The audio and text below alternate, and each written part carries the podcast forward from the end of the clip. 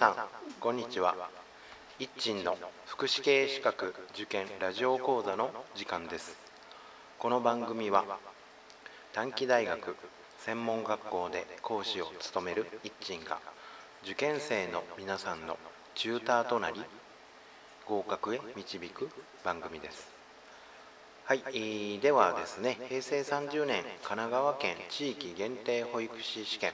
の検証シリーズです。今日は児童家庭福祉の問いの2番の検証をします。問いの2番の設問を読みます、えー、次の文は我が国の児童家庭福祉の歴史に関する記述である。適切な記述を丸。不適切な記述を×とした場合の正しい組み合わせを1つ選びなさい。という設問です。えこの設問に対して ABC でと4つの文章があります。この4つの文章に丸×をつけた時の組み合わせとして選択肢が5つ用意されています。その正しい選択肢を選べという出題です。正答は選択肢の4番となっています。では検証してみたいと思います。はいえーと、それぞれのそれぞれ ABC でそれぞれのですね文章が丸か×かということを検証していきます。まず A の文章を読みます。高木則次は1916年大正5年閉じる。から生死、えー、ごめんなさい死体不自由児の巡回療育相談事業に取り組み1921年大正10年閉じるには、えー、柏学園を設立したという文章ですね。えー、高木則次はあうんと、まあ、答えから言いますと答えというか正しい文章から言いますと高木則次は、えー、精子療護園を作ったとあります。これは、えーと、文部科学省のページで確認をすることができます。その文部科学省のページのリンクはブログに貼り付けています。東京大学教授の高木則次で彼はすでに大正7年頃死体不自由児が治療を受けながら教育を受ける夢の楽園教療所の設置をと、えー、衝動した。さらに、えー、大正12年ドイツ留学後ドイツのクリューベルハイムのごとき施設の設置を文部省や内務省東京市などに運動をしたが実現に至らなかった。彼の構想が世に認められてくるのは昭和9年頃からでそれが一応実を結んだのが17年5月東京板橋の根上町に開設した精子療護園であるという文章があります。ですので、えーと、高木則次が作ったのは精子療護園。ということですね、え、ということで A の文章は×になりますね。はい、えー、で、えーと、この A の文章の中にある柏学園。は柏倉松蔵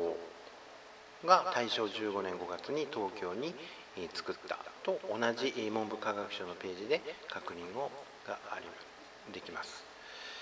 では選択肢の2番の文章です、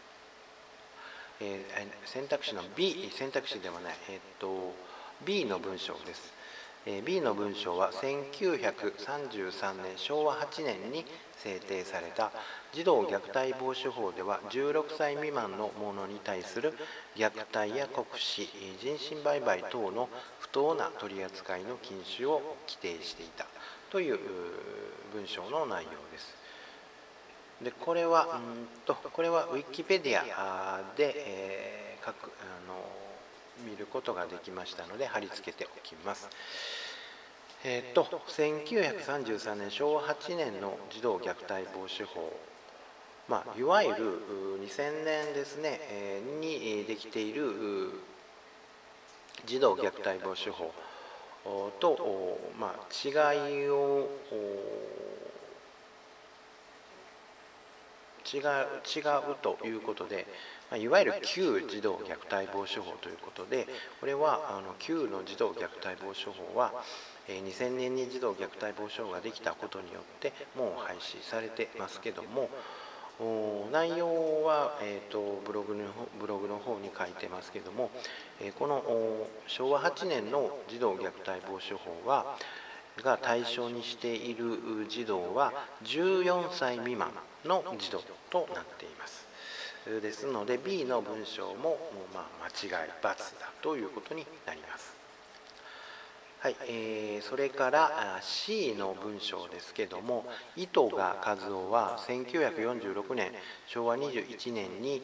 知的障害児施設近江学園を1963年昭和38年には重症心身障害児施設琵琶湖学園を設立したとあります。もうこれは説明することもないだろうと思います。社会的用語の中でも糸賀和夫先生は